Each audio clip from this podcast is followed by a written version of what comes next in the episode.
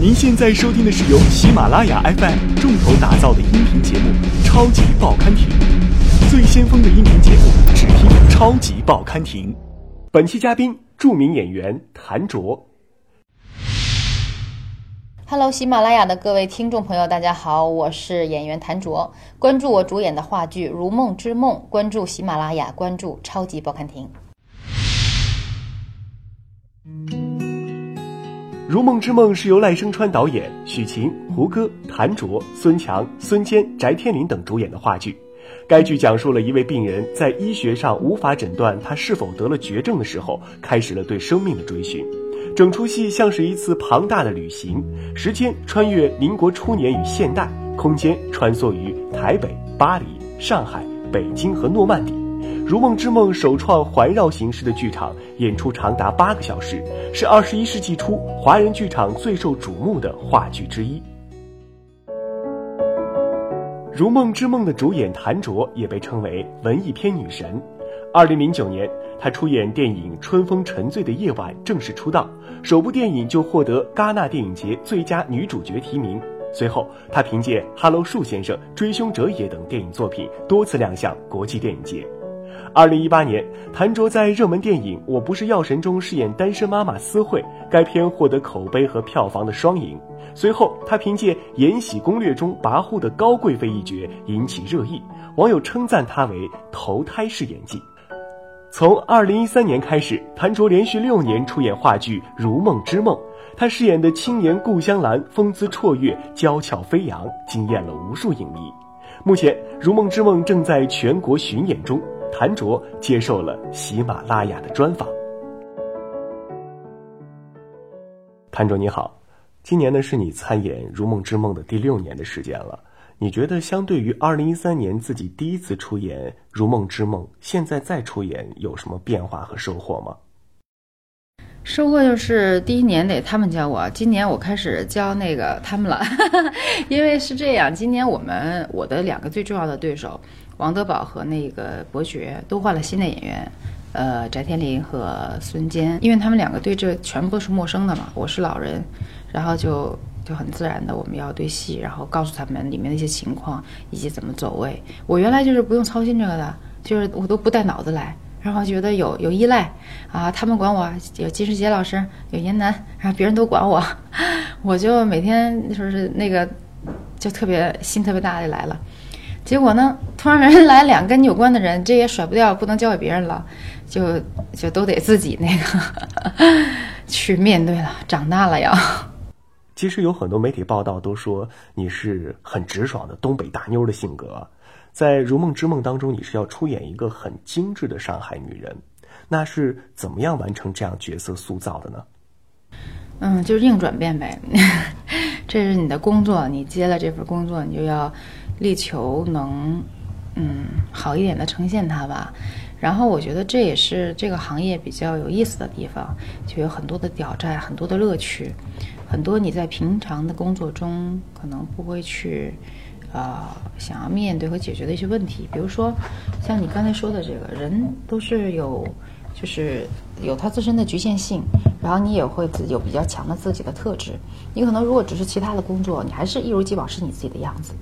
但因为你你的这个演员的特殊工作，你会面临不同的角色，像您说的，包括顾香兰，她是完全另外的一样一个样人，然后以及其他戏里面的角色，每一个都跟你那么不同，然后你就要靠近这些人，你就会发现哦啊，人还可以这个样子，他有人还可以有其他的表现方式，其他的沟通方式，其他的展现自己的方式，就会让你越来越越宽泛的认识世界，认识人。我觉得这就特别挺好玩的这个事儿。然后你可以也用在生活当中，就试试，哎，哪招好使？这就是你从角色身上帮到你的。首先就是形体上还就是要那个，嗯，女里女气一点。然后我平常走路跟男孩子似的，就是都晃着胳膊走。然后到故乡来了，就是还是要有一种端庄，同时有种妩媚。然后就是她穿着旗袍，旗袍紧紧的包着身体，女性的这种曲线你要更挺拔，然后你的那个腰肢走起来有摆动。当然这也是请教了很多男生之后的心得，就是觉得什么样的女人是最让他们觉得摄人心魄，他们理解的顾香兰是什么样，应该什么样子啊？然后各种细节，各种细节累积到一起，筛选、思考，然后反复的试验、研究，最后得到现在顾香兰这个样子。女人看女人和男人看女人是不一样的，嗯，她而再加上顾香兰是谁认为她是，呃，她主要的生意是谁呢？是她的生意是男人吗？这一定是绝大多数男人眼中的审美。其实《如梦之梦》也是你的第一部话剧作品啊。那相比于电影而言，你花了六年的时间来反复打磨顾香兰这个角色。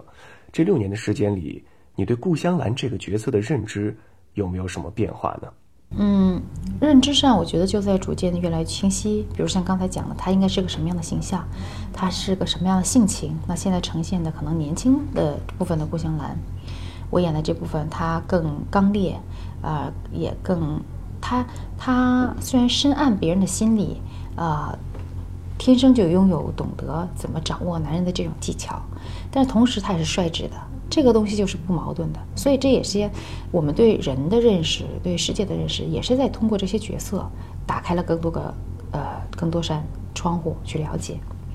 呃，然后顾香兰身上的那种，同时她对世界世界复杂的了解，同时身上又保有纯真，啊，所以他身上是具备了很多的这个矛盾性。这是非常有魅力的一个人物，呃，这些东西都在逐渐的清晰确定下来。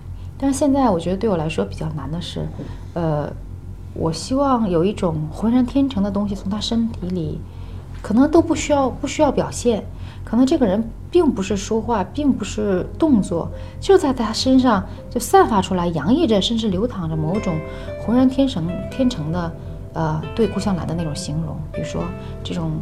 天生丽质，然后这种尤物，啊，以及他那种聪慧，就好像，嗯，就好像星辰就在就在星河里一样，就是非常自然的，但是它就闪耀在那儿。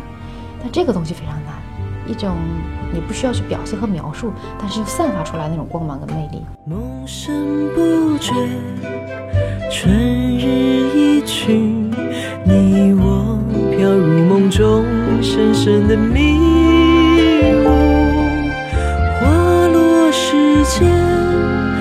梦醒时分，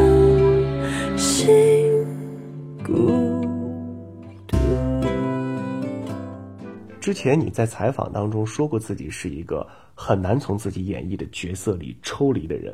那在这六年的时间里，你是觉得自己变得更像顾香兰了，还是说顾香兰这个角色更像谭卓了呢？嗯，其实我没有那么难抽离，我没有那么难，只要就是，但是他会留一个尾巴。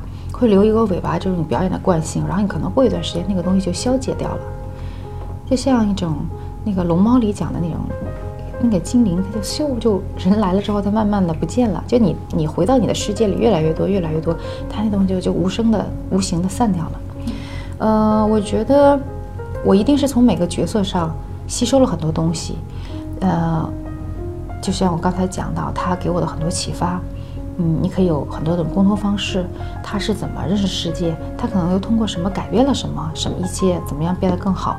这些可能给我启发，然后我可能也会尝试去应用。但是，呃，我们经常讲戏如其人，一定是不同的人塑造了不同的角色。